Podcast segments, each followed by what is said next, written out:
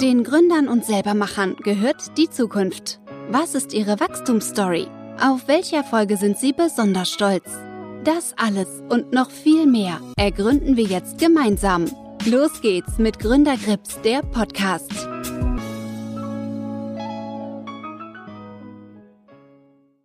Heute zu Gast Konradin Breyer von Forget Finance. Finanzen sind ein ganz wichtiges Thema, um vernünftig dazustehen im Alter. Altersvorsorge ist wichtig, denn das Rentensystem steht etwas mit dem Rücken zur Wand. Deswegen braucht man hier vernünftige Lösungen, auch Lösungen, die teilweise automatisiert laufen. Und Konradin möchte hier eine App entwickeln, was im Prinzip dafür sorgt, dass man einen Notgroschen hat, dass man auch langfristig anlegt und vielleicht auch auf den nächsten Urlaub spart. Warum er das macht, wie die Leidenschaft dahinter aussieht und was die Meilensteine waren, das erfahrt ihr jetzt hier im Podcast. Viel Spaß! Los geht's mit Gründergrips, der Podcast. Servus Konradin, willkommen im Gründer-Podcast. Wie geht's dir? Gut, sehr gut. Hi Florian, schön hier zu sein. Das freut mich. Starten wir gleich mit einer steilen These. Also ich werfe mal die Frage auf. Unser Rentensystem sieht bald so aus, dass ein Erwerbstätiger für einen Rentner zahlen muss. Das heißt, das steht schon mit dem Rücken zur Wand. Siehst du das ähnlich? Ähm, ja, absolut. Also jetzt wird schon prognostiziert, dass die aktuelle Arbeitsgeneration nur noch 44 Prozent äh, von ihrem Lohn später als Rente bekommen wird ähm, und das Tendenz sinkend. Und ja, je nachdem, wie sich der Arbeitsmarkt entwickelt, ähm, ist jetzt deutlicher Druck auf jeden Fall. Das kann ich mir vorstellen. Deswegen ist das Thema Sparen und Investieren so wichtig, mit dem wir uns heute beschäftigen wollen. Und steigen wir mal ein mit den drei dreisten Fragen. Wie würdest du dein Business als Gründer einfach erklären, dass vielleicht auch ein kleines Kind versteht? Ja, äh, ein kleines Kind ist schwierig, weil natürlich Kinder das Konzept Zukunft und Vergangenheit noch nicht so stark haben. Und äh, genau um Zukunft geht es bei Forget Finance, um, um Vorsorge für, für die Zukunft. Aber ähm, stell dir vor, äh, jemand würde sich darum kümmern, dass du heute mit einem Teil von deinem Geld, also von deinem Taschengeld, ähm, schon für die Zukunft vorsorgst, so dass du dir viele Träume erfüllen kannst in Zukunft und keine Geldsorgen hast, wenn du mal alt bist. Ähm, was wir bei Forget Finance machen, ist, dass wir für dich, gerne auch schon, wenn du drei Jahre alt bist, einen persönlichen Finanzplan machen. Ähm, mit dem du, also wo alle Teile deines Finanzlebens abgedeckt sind, also deine Not, wo du für Notfälle abgesichert bist, für dein Alter investierst und ähm, auch deine eigenen Wünsche und Träume einen eigenen Topf bekommen. Und dann machen wir es dir sehr einfach, diesen Plan auszu, auszuführen, umzusetzen, indem du mit der, mit unserer App sparen und investieren kannst, automatisiert und nachhaltig, so dass du dann über die Jahre immer mehr und immer mehr Geld hast. Ja, und jetzt, dass das meine Kind versteht, weiß ich noch nicht, aber ich hoffe es. Er geht schon mal in eine Richtung, dass ich verstehe. Schon viel wert. Und jetzt auf den Punkt gebracht, wie macht es die Gesellschaft besser? Ja, also ähm, du hast es vorhin angesprochen. Also man, man muss vorsorgen privat, äh, um später ähm, seinen Lebensstandard halten zu können oder im Extremfall überhaupt nicht altersarm zu werden. Und wir sehen, äh, dass es in der Gesellschaft eine Ungerechtigkeit gibt, die über, ich sag mal, Einkommensunterschiede hinausgeht nämlich eine Ungerechtigkeit, die daher rührt, dass Leute weniger Finanzbildung haben, nicht den Background haben von der Familie, ähm, vielleicht nicht den Freund, der ihnen helfen kann, sie richtig aufzustellen, die richtigen Finanzentscheidungen zu treffen. Und wir glauben, wenn man eine digitale Lösung baut, die quasi für jeden zugänglich ist, die dir hilft, das perfekte Finanzsetup zu finden, ähm, dass mehr Menschen in der Lage sind, ähm, ja, diesen Problemen zu entweichen. und dass wir sozusagen diese, diese Wealth Gap den, der einfach was mit Herkunft und Bildung zu tun hat und vielleicht mit mangelnder Motivation, dass wir den ähm, schließen können.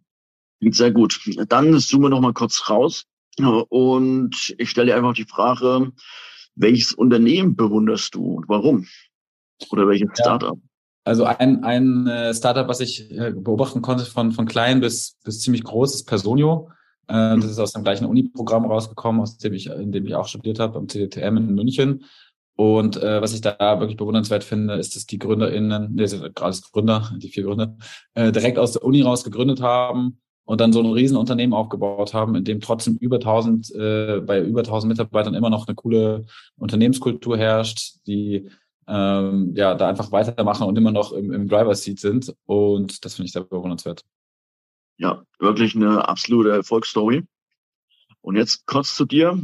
Uni-Thema hast du schon angesprochen. Äh, wo kommst du her? Was treibt dich an? Ja, ähm, jetzt weiß ich nicht, wie kurz ich die Vorstellung machen soll. Also ich habe, ähm, ich, ich komme aus Erlangen, ähm, das ist in Bayern. Ähm, ich habe schon als Jugendlicher äh, programmiert und Websites entwickelt, ähm, so freiberuflich, ähm, seit ich 14, 15 Jahre alt war. Äh, das war so meine ersten Steps Richtung Produktentwicklung, digital, ähm, Tech und so weiter. Ähm, habe mich dann noch mehr interessiert für wirtschaftliche Themen, also was man so in der Zeitung lesen konnte als Jugendlicher, äh, Wirtschaftsleistungskurs und habe deswegen VWL studiert ähm, in München an der LMU. Und darüber bin ich dann wieder zum CDTM gekommen, was ich gerade angesprochen habe. Das ist ein Technologiemanagement-Studiengang, äh, wo man lernt, im Prinzip ähm, Trends zu erforschen, äh, Produkte zu entwickeln ähm, und auch Produkte in den Markt zu bringen in interdisziplinären Teams. Also da sind StudentInnen von allen ähm, Backgrounds und entwickeln gemeinsam Produkte und Ideen und validieren die. Und ähm, genau, also da ähm, darüber bin ich dann in die Startup-Welt eigentlich wieder gekommen oder zum ersten Mal, ähm, war bei Freeletics ähm, zum richtigen Zeit am richtigen Ort, war da der fünfte Mitarbeiter 2014, ähm, also vor acht Jahren. Und ähm, hatte dann dort die Gelegenheit, als Produktmanager irgendwie das Produkt mit aufzubauen, über fünf Jahre, bis die Firma 40 Millionen User hatte und ähm, die, eine der erfolgreichsten Fitness-Apps der Welt war. Ähm, was genau, war deine? Äh, was treibt mich an, war doch die Frage. Ne? Ja, lass uns da nochmal dran äh, gleich einhaken. Was waren so deine Learnings, deine wesentlichen, die jetzt mitnimmst ins neue Startup von Freeletics? Ja, also grundsätzlich ist ja die, die Idee von Forget Finance hat schon einige Gemeinsamkeiten mit Freeletics. Die Idee ist, äh, Menschen an die Hand zu nehmen, ihnen einen klaren Plan zu geben, also nicht einen Trainingsplan, sondern einen Finanzplan. Ähm, also das zu sagen, eigentlich die, die Idee basiert auch auf dieser Idee, was könnte eigentlich ein Freeletics for Finance sein? Also das, äh, das äh, und, und diese, diese Grundannahme, dass die Mehrheit der Menschen ähm, diese wichtigen Themen, also wie Sport machen oder auch für die Finanzen ähm, vorsorgen, vor sich herschiebt und wenn sie die angehen wollen, dann am liebsten eigentlich einen klaren Plan kriegen. Also jemand, der, der sie an die Hand nimmt und die, also das ist sozusagen im B2C-Markt ähm, der Mainstream so eine Lösung sehr mehr ähm, bevorzugt gegenüber alles selber machen und alles selber einlesen und so weiter. Ähm, ja, und dann außen, außen rum war bei Freeletics natürlich eine tolle Brand und eine starke Community und sehr starke Ideen und auch einfach die Überzeugung zu sagen, wir haben eine eigene Haltung, wir haben ein eigenes Trainingsprogramm, äh, wir, wir, wir haben eine Philosophie. Und das wollen wir auch, das machen wir bei Forget Finance genauso, zu sagen, das ist ein Finanzprodukt mit einer Haltung, mit einer Philosophie, äh, die, die sagt, wo es lang geht und die dich nicht alleine äh, lässt, im Ring stehen lässt mit den ganzen Entscheidungen ähm, und, und vor allem auch personalisiert, also äh, mit einer Mischung aus KI und Menschen, aber vor allem personalisiert für dich und das durch Digital, Digitalisierung halt en masse. Und wie hast du die Finanzbranche vorgefunden? Also ich kann mir vorstellen, es war, ging bisher noch gar nicht in die Richtung. Ist das die grüne Wiese oder was gibt's da aktuell im Umfeld? Ja, also ähm, also die Finanzbranche ist natürlich super kompetitiv, also gibt super viele Lösungen. Äh, jeder möchte äh, an diese KundInnen ran ähm, und eigentlich sehen wir, dass das, was wir versuchen zu schaffen, in der digitalen Welt noch gar nicht passiert, sondern eigentlich in der Offline-Welt. Also dass äh, diese die Leistung, jemanden wirklich ganzheitlich zu beraten, an die Hand zu nehmen, einen Plan zu machen, dass das ähm, von von offline klassischen Finanzberatern gemacht wird und ähm, und das ist auch eine große Challenge, das zu digitalisieren auf jeden Fall. Es gibt sozusagen kleine Nischen, die, die dann ähm, digital, also die, der Markt ist super vertikal. Ähm, es gibt jetzt das kostenlose Girokonto und den, die super kostenlose Trading-App und dann gibt's ähm, die Blogs und Content-Seiten, wo man sich selber informieren kann und Versicherungstools und so weiter.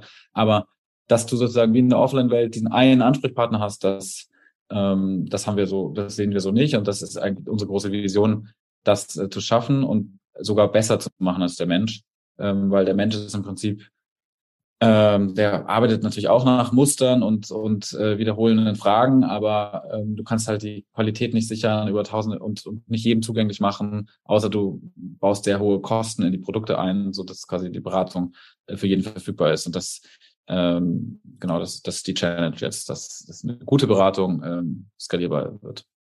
Und was vielleicht auch ein Unterschied ist zu Freeletics, ich glaube, die Finanzbranche ist auch härter reguliert, oder? Also ähm, die Rahmenbedingungen sind irgendwie enger geschnürt. Ja, absolut. Ähm, also die, die, die Regulierung ähm, habe ich mich auch tiefer eingearbeitet. Also ich muss dazu sagen, ich hatte ja gesagt, äh, Finanzthemen haben mich mega krass interessiert, ähm, schon, schon seit vielen Jahren. Ich habe äh, wirklich viele Finanzprodukte selber ausprobiert. Ähm, aber natürlich muss ich mich jetzt richtig tief einarbeiten, so was, äh, was darf man und was darf man nicht oder was darf man nur mit welchen Lizenzen und wie baut man im Prinzip dieses ganze System zusammen. Ähm, also es ist auf jeden Fall noch mal ein bisschen äh, herausfordernder, was die Regulierung angeht. Gleichzeitig, äh, wenn man einen Kunden hat oder eine Kundin im Finanzmarkt, äh, was was viel schwieriger ist als im Fitnessmarkt, also auch da die die Conversion, also das Vertrauen, was gebraucht ist, auch viel höher. Also das ist auch noch ein zweiter Unterschied zum Fitnessmarkt. Aber wenn man ihn hat, ist das, sind die Produkte sehr sticky. Also du kannst einen Kunden über viele Jahre dann begleiten. Ähm, bei Freeletics ähm, ist es natürlich so, dass äh, das auch klappt mit ein paar Usern. Ähm, die über viele Jahre zu begleiten, aber ähm, ja, man kennt es ja von sich selbst. Man, nicht alles zieht man immer durch. Das stimmt, ja. Aber ich habe auch das Gefühl, so die Finanzbranche, also man braucht, sagen wir mal, man braucht Vertrauen, aber es möchten sich die wenigsten damit beschäftigen. Also man steckt viel mehr Zeit in die Auswahl des Autos als in die Auswahl des vernünftigen Finanzproduktes oder des Finanzberaters. Das ist halt so ein bisschen tricky, gell? Also ich muss ordentlich Vertrauen aufbauen, aber eigentlich hat der Gegenüber eigentlich gar nicht so richtig Bock, da sich lange damit zu beschäftigen. Ja, voll. Also ähm ja, also und was halt auch eine wichtige Komponente ist in der Finanzbranche, die ich vorher noch nie so gespürt habe, dass wenn die Leute halt bisher mit dem Sparbuch zufrieden waren, dann einen Schritt weitergehen wollen, gehen die mhm. meistens nicht irgendwie, okay, ich gehe mal so leichte Schritte hinsichtlich ETF und Aktien, sondern die werden eigentlich gleich gierig und wollen, wollen aus meiner Sicht dann halt auch gleich sehr spekulative Produkte kaufen. Klar, ich meine, das ist ein Riesenproblem, weil natürlich auch diese spekulativen Produkte sehr stark beworben werden. Äh, die Leute über die die Spekulationserfolge viel mehr sprechen als über die Sachen, die schiefgelaufen sind. Also ähm, wenn, wenn im Freundeskreis äh, jemand äh, angibt, dann, dann weil er irgendwie in kurzer Zeit viel Geld gemacht hat mit irgendeinem spekulativen Trade, ähm, ja.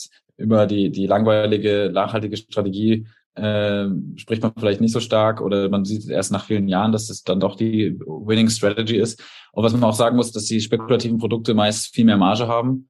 Also ähm, Kryptoprodukte oder irgendwelche speziellen äh, Real Estate-Produkte, äh, die, die jetzt zugänglich gemacht werden, Private Equity, was auch immer, Kunsthandel, äh, Sammlerstücke, diese ganzen Sachen, die jetzt gerade aufkommen, da stecken äh, halt teilweise mehrere Prozent Marge drin und ähm, ein ETF bewirbt eigentlich die Finanzindustrie äh, Industrie ja fast ungern, weil, weil die, weil die ja so günstig sind und, äh, und den Markt so revolutioniert haben Richtung Kostensenkung.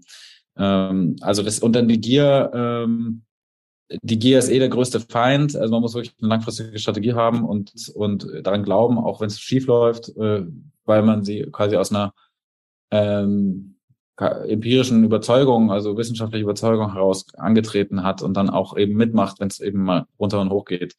Ähm, genau. Aber zur Gier, äh, es gibt auch Wege, in, sich gut aufzustellen und trotzdem seine Gier ein bisschen Freilauf zu lassen.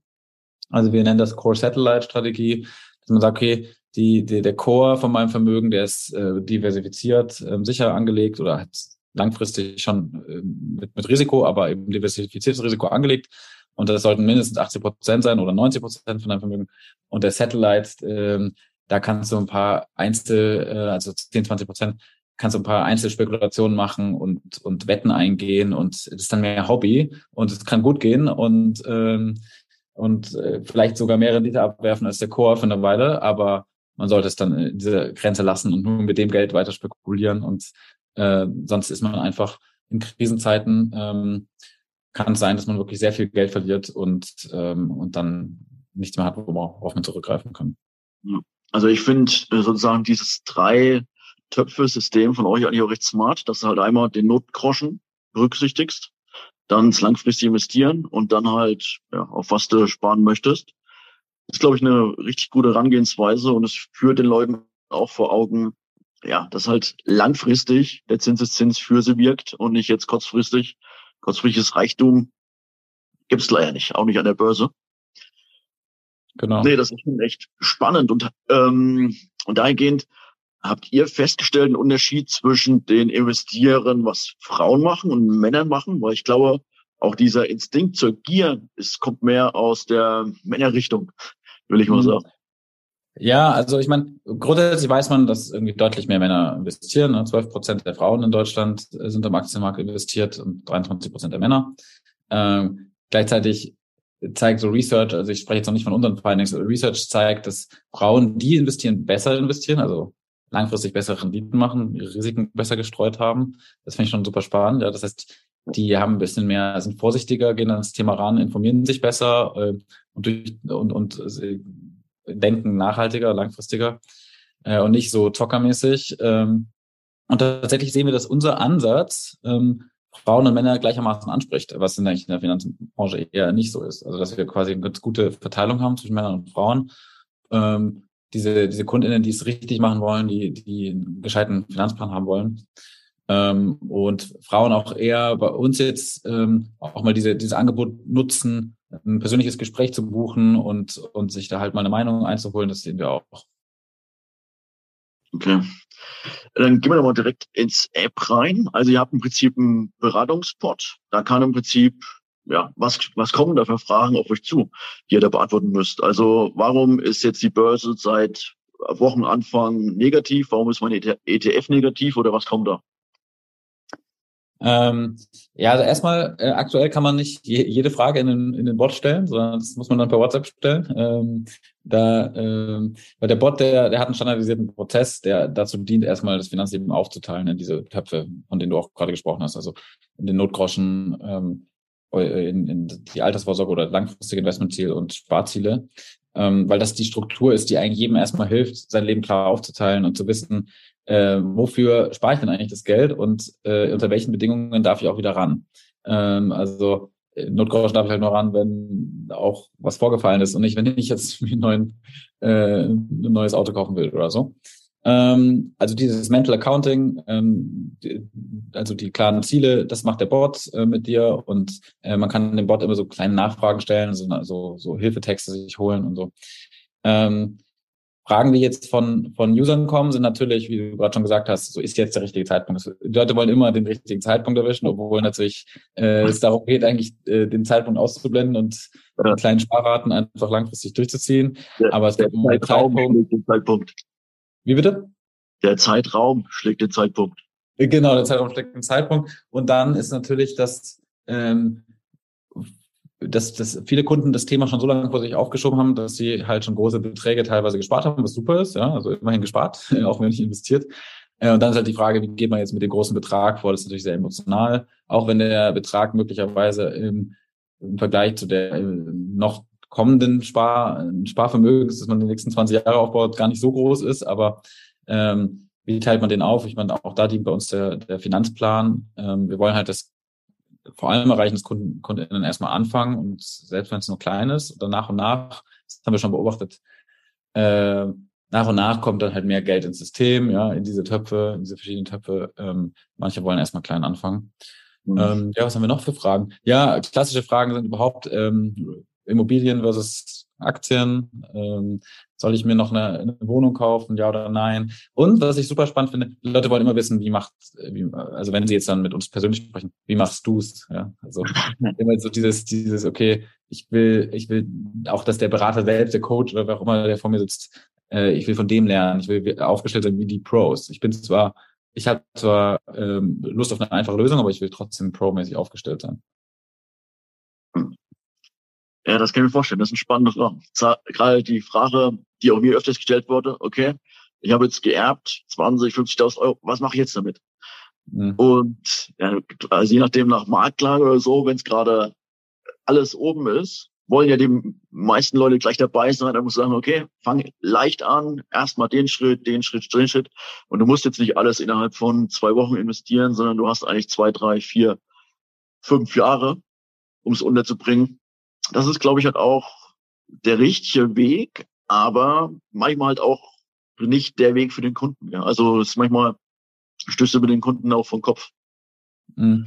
Ja, ich meine, deswegen helfen ja manchmal dann so Krisen, also so richtige Crashes, dann Leuten einzusteigen, wenn sie zumindest das Grundprinzip verstanden haben, weil dann haben sie ja. das Gefühl, einen super Zeitpunkt erwischt zu haben. Ähm, auch wenn natürlich reine Kapitalmarkt theoretisch der Zeitpunkt dann genauso äh, riskant oder weniger riskant ist wie davor. Ähm, aber äh, also mir selber hilft das natürlich auch, wenn man sozusagen einen Discount hat.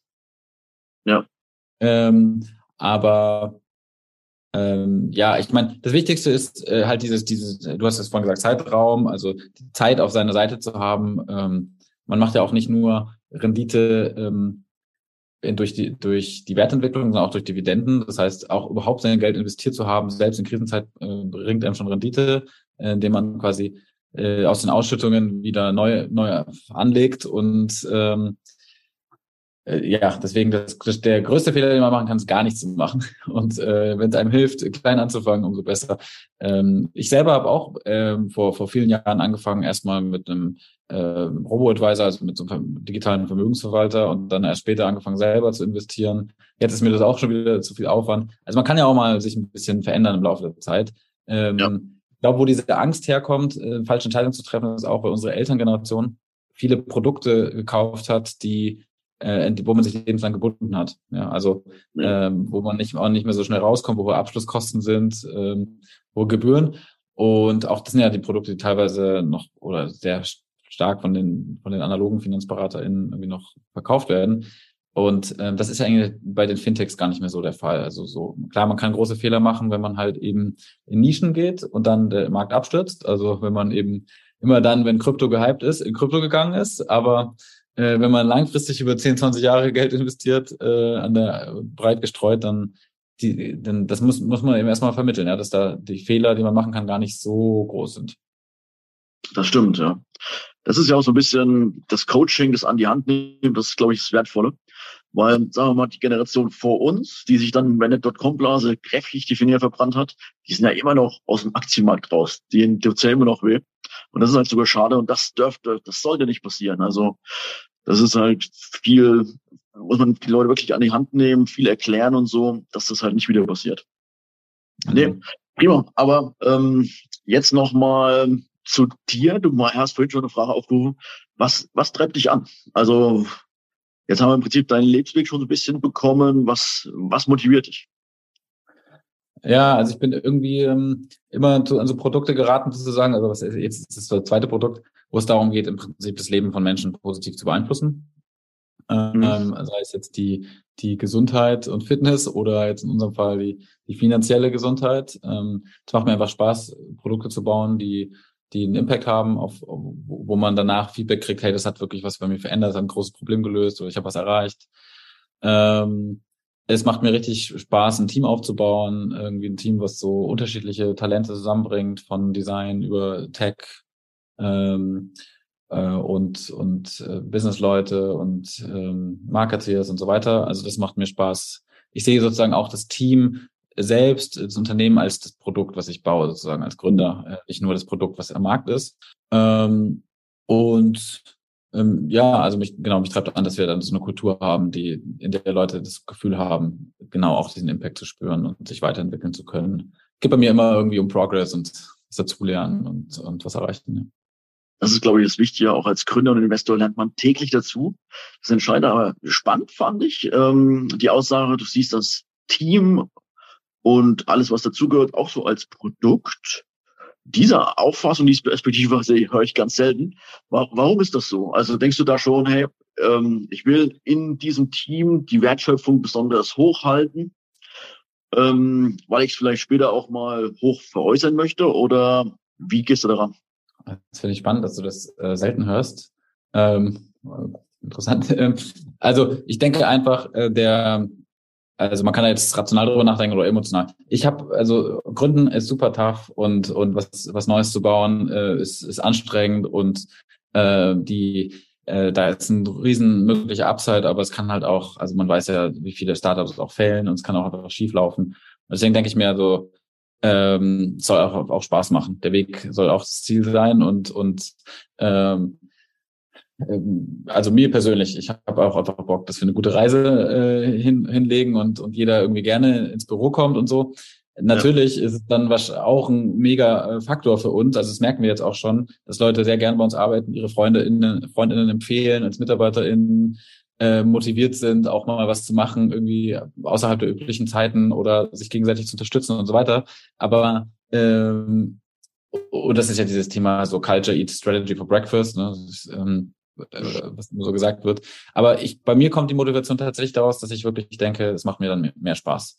Und ähm, wenn ich spreche über das Produkt, dann meine ich auch nicht nur irgendwie, ähm, also nicht nur eben die Kultur im Sinne von Events oder, oder ähm, Wellbeing oder so, sondern ähm, wirklich auch, welche Rollen haben wir überhaupt an Bord? Sind alle, alle Skills vorhanden? Wie arbeiten die Leute zusammen? Ähm, das auch ständig zu verändern und zu sagen, okay, jetzt sind wir ein paar mehr Leute oder jetzt haben wir neue Challenges, neues Projekt. Das immer zu tweaken ähm, und das auch ernst zu nehmen und zu sagen, äh, äh, die, die Company zu entwickeln, die Prozesse zu entwickeln, er hat wirklich einen, einen Impact und nicht nur, ähm, nicht nur einfach äh, auf, nur auf die, auf die konkreten aktuellen To-Dos zu schauen und äh, sich nicht zu überlegen, wie, wie wächst das Unternehmen weiter. Nimm mich mal mit auf die Reise. Was waren so aus deiner Sicht die letzten wesentlichen Meilensteine und Erfolge?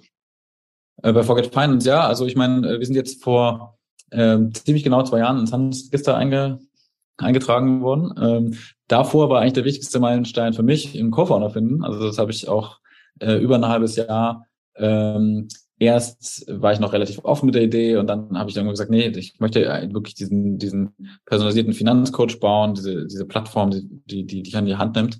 Habe dann dafür einen Co-Founder gefunden. Das war also der erste Meilenstein, ähm, äh, Jurik davon zu überzeugen. Jurik war davor CTO von Neugelb und Neugelb baut ähm, die App von, von der Commerzbank. Also ähm, ist eine Tochter von der Commerzbank und ist insofern äh, nicht nur ein extrem cooler Co-Founder, sondern auch der perfekte Fit von den Skills, ja, also ja. Ähm, kommt aus dem Finanzbereich. Ähm, ja, dann war der zweite Meilenstein, dass wir zusammen so ein MVP gebaut haben, so eine, so eine Webplattform, um zu testen, funktionieren wir als Team und, und ähm, kriegen wir da Traction drauf. Äh, und es hat ziemlich gut geklappt. Äh, und mit der Traction haben wir dann äh, die ersten Angels gefunden. Also der war der dritte Meilenstein. Äh, ein Pre-Seed Funding Round mit tollen Business Angels, sowohl aus Fintech als auch ähm, einfach erfolgreiche Tech-Gründer. Und ähm, und dann, ähm, genau, nächster Milestone war die App zu bauen. Ähm, also nicht nur eine Webplattform, sondern eine App zu bauen, die auch ähm, nicht nur unterstützt bei der Planung, sondern mit dem auch die Finanzen umsetzen kann, also wo du dann wirklich investieren kannst. Ähm, also wo du dieses Planung und Execution in einer App hast. Und ähm, dann haben wir eine, dann der fünfte Milestone, eine große Funding Round zu machen, über dreieinhalb Millionen Euro am Anfang diesen Jahres. Ähm, und äh, mit dem, mit der Funding Round dann ein Team aufzubauen. Also jetzt sind wir zehn Festzeitangestellte und äh, haben noch PraktikantInnen da draußen äh, außen rum.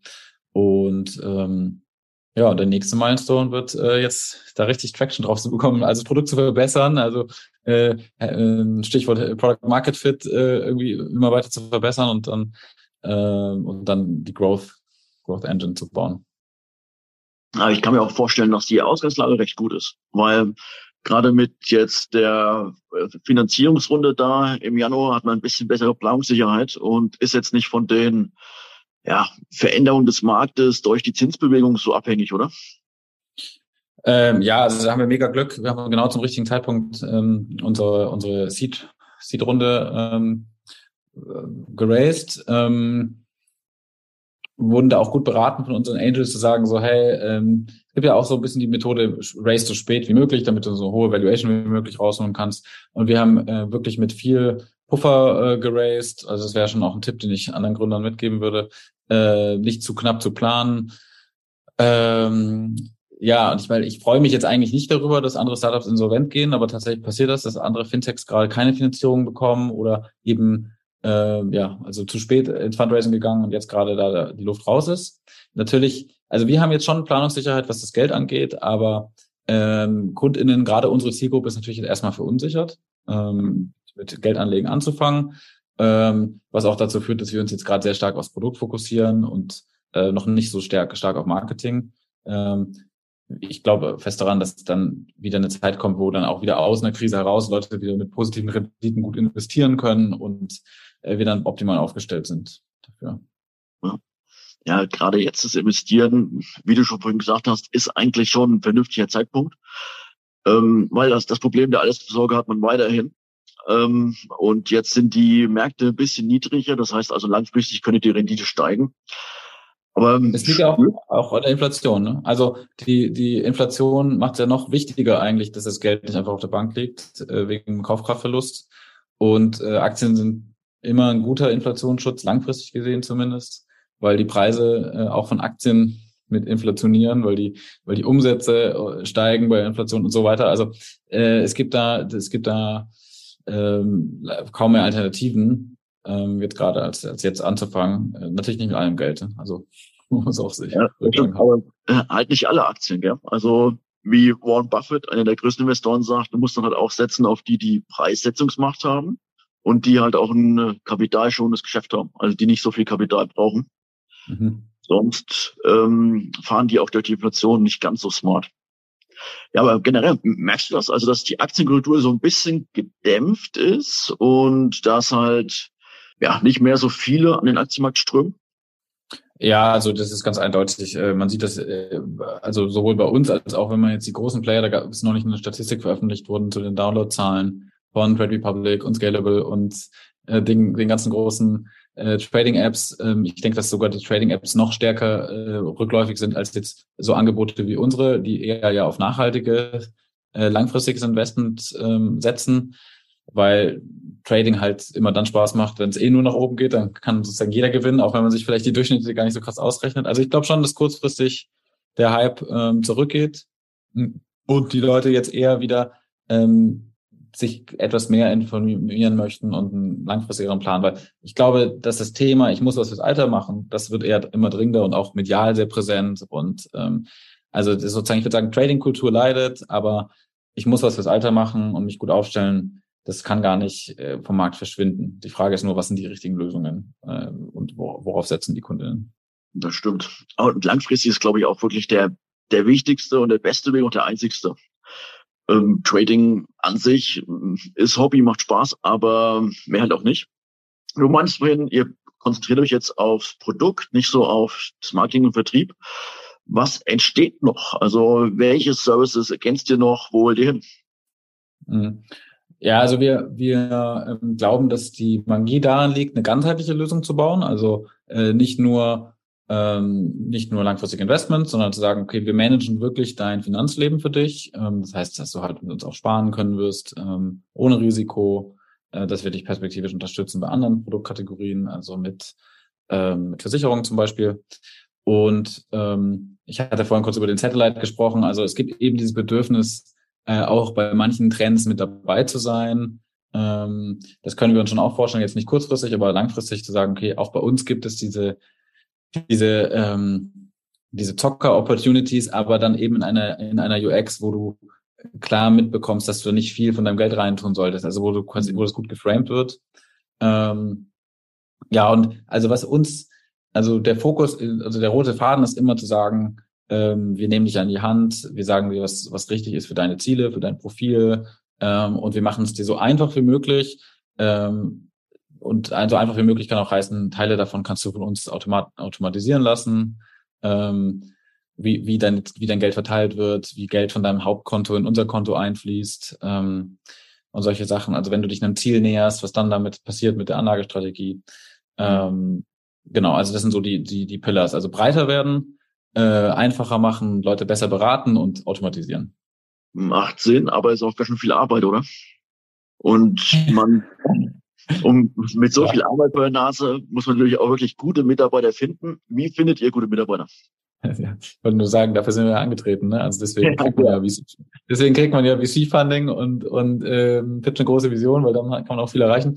Ähm, ja, tatsächlich. Also was bei uns sehr äh, gut funktioniert hat, um MitarbeiterInnen zu gewinnen, ist, ähm, also die ersten MitarbeiterInnen waren halt eigenes Netzwerk, also wirklich Leute, die gerne mit Jurek und mir arbeiten wollten und die wir angesprochen haben und überzeugt haben von der Vision. Ähm, dann das zweite, was sehr gut funktioniert hat, war äh, PR. Also zu gucken, dass wir zu unseren Funding Rounds ähm, bisschen Medienattention bekommen ähm, und dann Leute, die die wir ansprechen oder, überhaupt Leute überhaupt von uns hören erstmal, dass es uns überhaupt gibt. Ähm, da gibt es ja wirklich Leute, die, genug Leute, die halt wirklich nach Startups Jobs suchen und allem Early Stage sagen, okay, da kann ich viel gestalten, viel lernen, direkt noch mit den Gründern arbeiten und so. Äh, das war so der zweite Kanal. Und dann jetzt nach der Seed Round haben wir extrem viel Active Sourcing gemacht. Also Leute auf LinkedIn direkt anschreiben und ähm, das war extrem erfolgreich. Wir waren total überrascht. Also einfach äh, irgendwie optimiert mit einem guten Text und natürlich einer guten Jobs-Page, die irgendwie unsere Kultur beschreibt und ähm, und dann viele Leute anschreiben, gut filtern und das, äh, das war, da haben wir jetzt auch tolle Leute bekommen. Das ist schön zu hören. Ähm, nach welchen Parametern steuerst du das Unternehmen noch mit deinem Co-Gründer? Ähm, ja, also ich meine, wir, wir wollen gewisse Features umsetzen. Also wir haben eine, Roadmap, ähm, was wir alles umsetzen möchten, ähm, eine Produktvision. Dann haben wir ähm, einfach die Haupt-KPI, nach der wir das Unternehmen steuern, ist Menschen von, von 0 auf 1 zu bringen. Also von, ich habe ein unstrukturiertes Finanzleben und äh, weiß nicht, was ich tun soll, zu okay, ich habe meine Töpfe aufgesetzt mit Forget Finance und hab, beginne jetzt zu investieren. Das ist sozusagen das große, ja, die große Challenge am Markt, ähm, die die über 80 Prozent Millennials, die noch nicht investiert haben, nicht wirklich vorsorgen für ihr Alter, irgendwie da, da, dahin zu bringen. Äh, wir nennen das ähm, ja aktive Investoren, also äh, von 0 auf 1. Ähm, das ist sozusagen die Kern-KPI und ähm, ich würde sagen, das sind die zwei, das sind die zwei Tools, ja, Roadmap und, und diese Haupt-KPI. Und dann ähm, ja, versuchen wir sehr äh, stark zu lernen von unseren Usern und, und da sehr im Kontakt zu sein und zuzuhören und da sehr schnell zu reagieren und, und äh, das Produkt auch darauf auszurichten und nicht nur einen Standplan zu haben.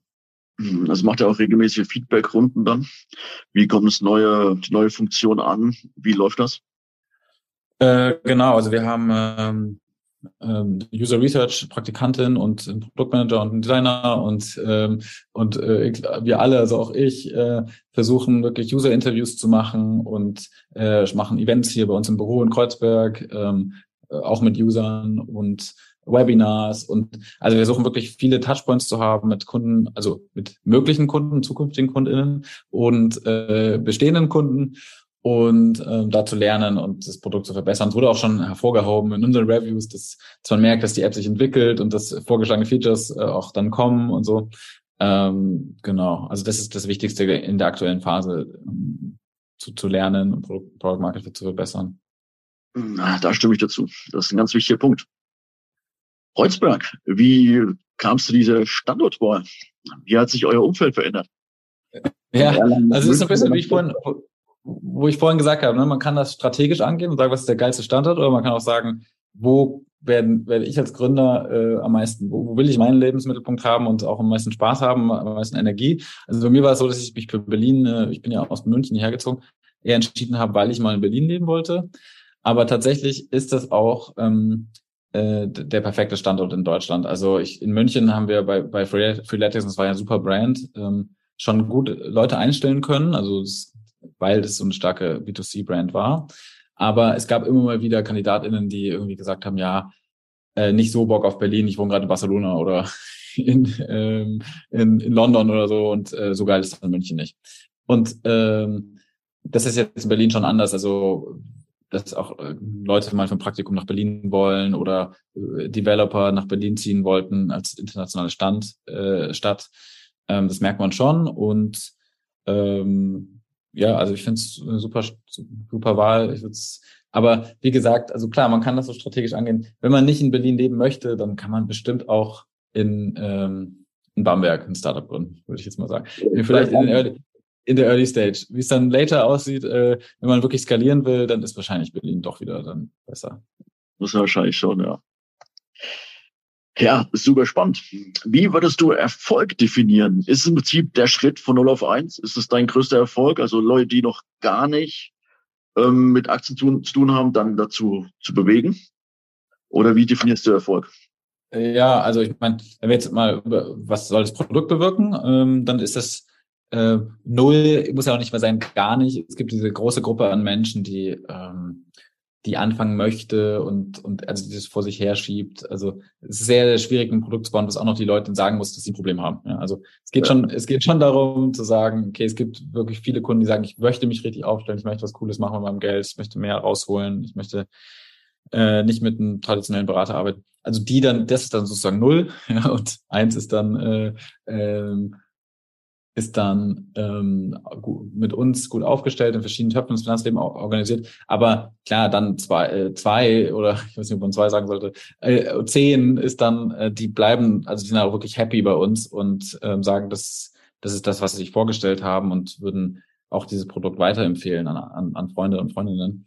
Äh, also das ist wahrscheinlich der größte Erfolg, ein wirklich happy Customer, der, ähm, der das, das äh, verbreitet und sagt, hey, das kannst du, dem, der Lösung kannst du vertrauen, das ist, funktioniert gut, ähm, ich kann dir meine Folge, man, ich, ich, ich sehe, wie ich, wie ich hier Fortschritt mache und fühle mich, also äh, Finanzen ist ja so krass mit Stress verbunden und mit Ängsten und am Ende des Tages soll ein Kunde bei uns in der App dann sagen, hey, ich fühle mich, ich fühle mich gut damit, ja, ich habe einen guten Plan, ich ähm, selbst wenn es mal runtergeht oder ähm, die, die, die App nimmt ja auch Kunden dann an die Hand, wenn es runtergeht. Also ähm, zum Beispiel wir hatten vorhin über Roadmap gesprochen, ähm, wir können uns auch ein Feature vorstellen, wo du auszahlen, wenn du auszahlen willst und die Märkte sind gerade im negativen, wo du nochmal ein kleines Gespräch mit der App führst, äh, liegt das an der negativen Rendite ähm, und da auch wieder in die Hand nimmst, weil das die, die größte Rendite-Killer ist, wenn User zum falschen Zeitpunkt verkaufen, aus Angst, nicht weil sie wirklich das Geld brauchen. Ne?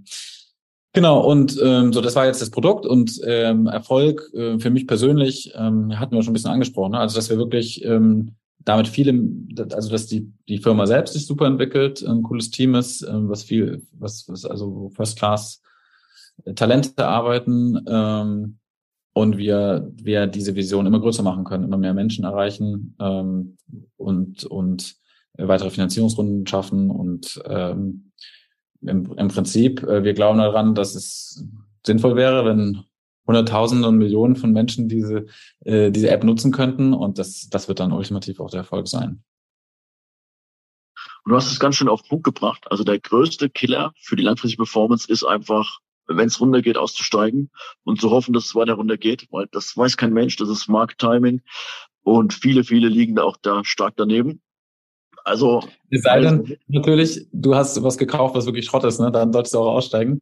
Also, äh, wenn man mal wirklich Fehler gemacht hat, das ist auch ein Fehler, äh, der manche Leute betrifft, die halt rumgezockt haben, dass, wenn das eigentlich eine falsche Entscheidung war, sich davon nicht zu trennen und quasi Schadensbegrenzung nicht zu machen.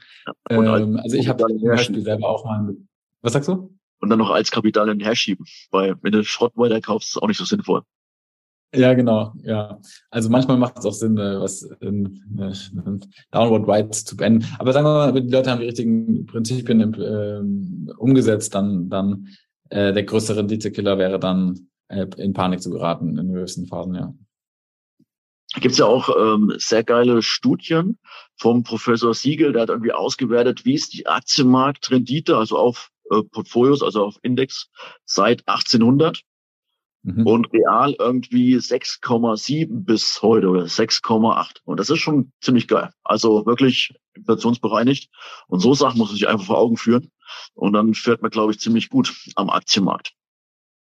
Ja, vor allem, du hast jetzt gerade noch gesagt, Stichwort inflationsbereinigt. Ne? Also ähm, selbst, selbst, äh, also das, was du über die Inflation hinaus an Rendite machst, äh, das ist schon, ähm, schon beeindruckend und vor allem durch Zinseszinsen. Also äh, wenn man, also letzten 30 Jahre waren es sogar mehr als das, was du gerade gesagt hast. Ähm, wenn man jetzt mal mit sieben Prozent rechnet, was schon, äh, also es ging bis zu bis zu neun Prozent in den letzten 20 Jahren. Ähm, mit sieben Prozent rechnen hast du eine Verdopplung von deinem Geld alle zehn Jahre.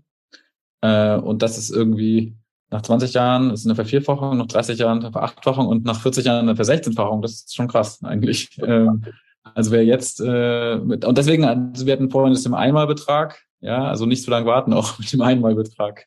Ähm, ja.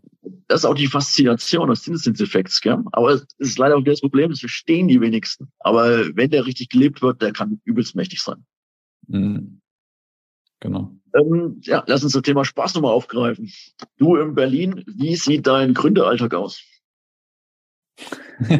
ähm, äh, du, du assoziierst Berlin mit Spaß, das ist schon mal cool.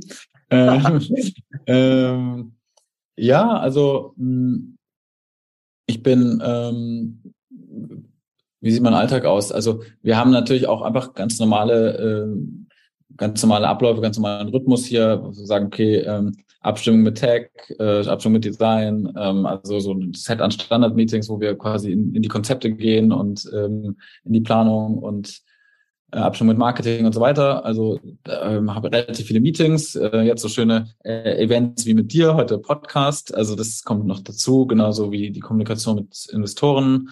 Ähm, und dann haben wir ja Partner, also Partner, wo ähm, wo das Geld liegt von unseren Kunden, also bankregulierte äh, Partner, also BaFin-regulierte Partner, äh, mit denen die Abstimmungen ähm, also ich hab, würde sagen, ich habe schon relativ viele Meetings, aber ich versuche auch noch genug Zeit zu haben, wo ich auch alleine Sachen umsetzen kann und ähm, also mitwirke wirklich an an den verschiedenen Themen. Ähm, jetzt gerade haben wir auch das Hiring ein bisschen zurückgefahren und äh, stellen nicht mehr, also wir haben jetzt das, eine Teamgröße erreicht, mit der wir super arbeiten können.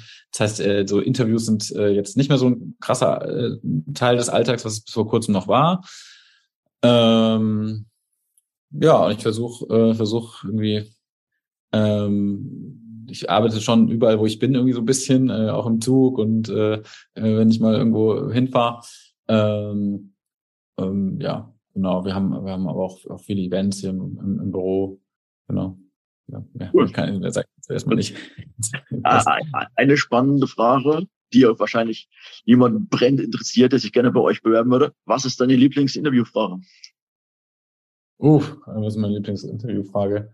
Also was, äh, was mich immer sehr interessiert, ist, äh, wie Leute umgehen mit, mit äh, Feedback und wie sie, wie sie mit, ähm, wie sie Feedback umsetzen. Also ich frage immer, was war das letzte kritische Feedback, äh, was für dich sehr hilfreich war und ähm, das ist eine andere Art und Weise zu fragen über Schwächen oder sowas, ja. Also man fragt eher so, okay, äh, gib mir ein Beispiel für ein Feedback, was du bekommen hast und was du dann damit gemacht hast. Ähm, das, äh, das finde ich, äh, funktioniert immer ganz gut, irgendwie da ein bisschen mehr rauszufinden.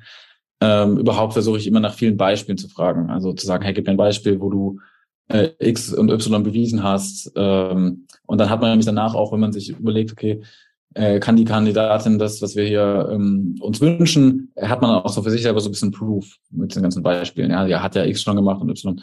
Ähm, genau, für, gerade für erfahrene äh, MitarbeiterInnen funktioniert das sehr gut. Denke ich auch. Erfahrung ist auch als Gründer ein wichtiges Thema.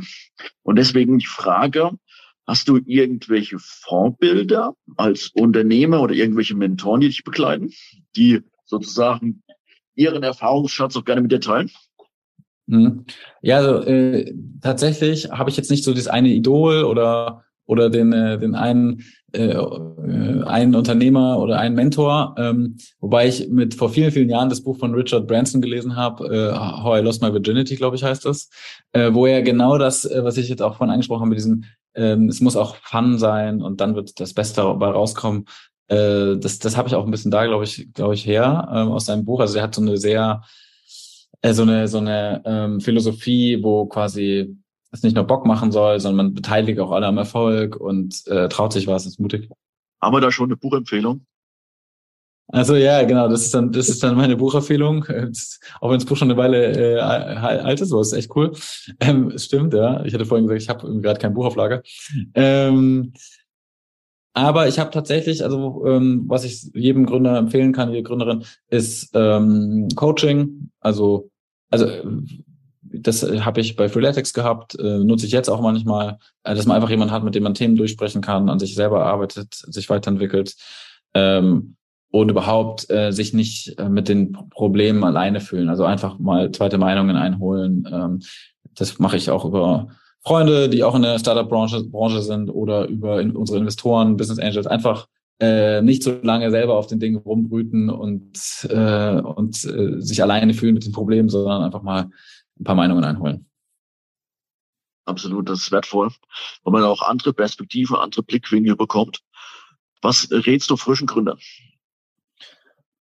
Ähm, ja, vor mehrere Sachen. Also ich glaube, ähm, erstens ähm, Commitment, also versuchen also eine Zeit lang ähm, es wirklich auszuprobieren und und mit vollem Einsatz. Ich glaube, es wird es ist immer schwierig so äh, on the side, auch wenn zum Beispiel äh, zwei Co-Founder oder Co ähm, drei oder was auch immer So die, wenn die nicht alle gleichermaßen drin sind und committed sind, ähm, wird schwierig. Also Commitment, ähm, zumindest auf Zeit.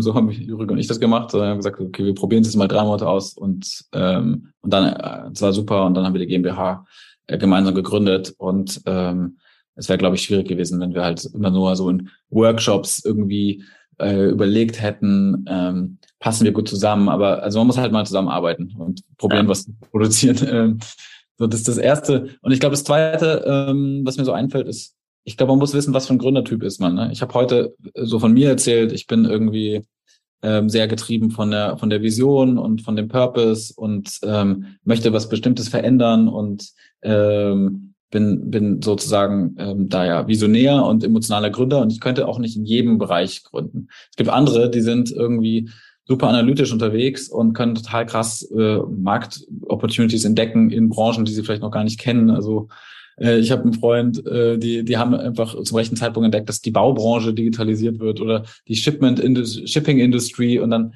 äh, haben sie da halt gegründet. Also mehr so dieser analytische Approach und da halt so wissen, welche Art von Gründer ist man, weil ich glaube, man, äh, man muss auch bedürf bedarf bedürfnisgerecht sozusagen gründen, so dass man halt das lange durchhält. Also äh, wir sind jetzt sozusagen zwei, zwei Jahre, ein bisschen über zwei Jahre dabei.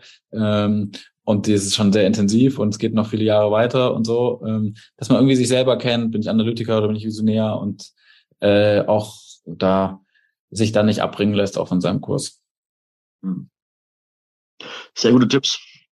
Das ist wirklich so, dass man da für sich den Weg finden muss. Okay, dann vielleicht noch für dich als Visionär. Wenn jetzt im mhm. Prinzip Ressourcen keine Rolle spielen würden und du dürftest wirklich träumen, welche Sachen würdest du mit deiner Firma verändern in dieser Welt?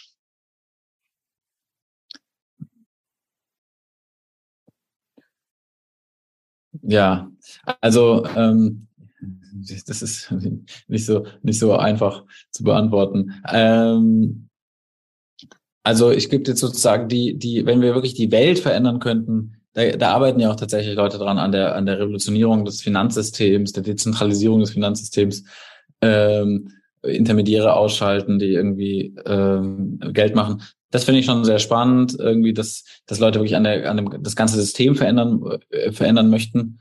Ähm, so mh, hm, ja, braucht man dafür unlimitierte Ressourcen. War das schon wirklich ein wichtiger Punkt. Weil, mhm. äh, geht schon ein großer Teil an der Wertschöpfung einfach an, sagen wir mal, Zwischenhändler. Ja, genau. Also ähm, und, und wir hatten vorhin das angesprochen, dass halt sehr viele Leute versuchen, mit deinem Geld Geld zu verdienen, auch mit Dingen, die schlecht sind. Also, also ähm, aber ähm, man das sozusagen mit unlimitierten Ressourcen lösen könnte. Das ist ja eigentlich eher so, man müsste die Menschen verändern und man müsste die, die, die Regularien verändern. Ähm, also für uns persönlich ähm, würden wir gerne schaffen, dass das, ähm, dass man diesen, diesen Spagat aus irgendwie perfekte Beratung und äh, maximal einfache Umsetzung. Und dafür müssten wir im Prinzip jedes Finanzprodukt der Welt integrieren können in unser, in unser Produkt und auf Autopilot für dich Menschen können. Und äh, das ist eigentlich nicht so richtig möglich. Also zu sagen, die breiteste Angebot und das tiefste Angebot. Äh, und mit maximalen Ressourcen würden wir versuchen, genau das, äh, das zu tun. Ja, also maximal in die Breite gehen und maximal in die Tiefe und und alles so convenient wie möglich ähm, und automatisiert wie möglich umsetzen. Ähm, genau. Und das ja würde das die Welt verändern. Ich denke schon, ja, weil wir versuchen äh, versuchen ja ähm, das perfekte Finanzleben für jeden personalisiert abzubilden. Und ähm, das ist eine, das, du hast es vorhin auch gesagt, ne? das ist eine große, große Aufgabe und ähm, zehnmal oder hundertmal so viele Ressourcen würden auch nicht schaden. Aber kleiner Anfang geht auch. Das stimmt. Jetzt noch eine kleine, knackige Frage zum Schluss. Welchen Podcast würdest du anderen Gründern mit auf den Weg geben? Was kannst du da empfehlen? Geschickt. Ich, ich glaube, ähm, ich, ich werde jetzt mal nicht einen, noch einen Gründer-Podcast empfehlen oder ein Gründerbuch, sondern eher äh, was, was einen sozusagen auch mal vom Gründen ablenkt. Also was ich total empfehlen kann, ist die App äh, Waking Up. Das ist eine App, mit der man äh, meditieren kann, ähm, wo man spirituelle und, und philosophische Kurse ähm, sich anhören kann. Da so, gibt es auch einen Kurs sogar über Time Management, aber sehr, sehr aus einer ganz anderen Richtung betrachtet. Irgendwie, also so eine App, mit der man sich persönlich weiterentwickelt und entspannt und, und äh, sich selbst beobachtet, wie geht's mir gerade mit dem Gründen und äh, oder wie geht's mir allgemein. Also äh, versucht quasi äh, sich selbst und äh, seine Umwelt zu spüren und ähm, ja, das ist jetzt nicht direkt ein Podcast, sondern das ist eine, eine, eine ähm, äh, Mindfulness-App, so nennt man das eigentlich. Also die App Waking Up, die würde ich auf jeden Fall empfehlen. Danke, Konradin. Auch vielen Dank für das Gespräch. Aus meiner Sicht war das eine sehr runde Sache. Oder hast du noch ein Thema, was du ergänzen wolltest? Nee, äh, hat mir sehr viel Spaß gemacht. Ähm, ich hoffe, ich hoffe, da konnte man was mitnehmen und ähm, ja, vielen Dank für die ganzen schlauen Fragen. Ich habe einiges gelernt. Danke für deine Zeit und ich wünsche dir viel Erfolg und vielleicht sehen wir uns in ein bis zwei Jahren nochmal hier im Podcast-Format und, und das wird bestimmt spannend. Bin gespannt, wie die nächsten Schritte aussehen und drück dafür die Daumen. Vielen Dank. Danke für die, für die, für deine Zeit und für die Bühne, sozusagen. Gerne. Servus. Gründern gehört die Zukunft.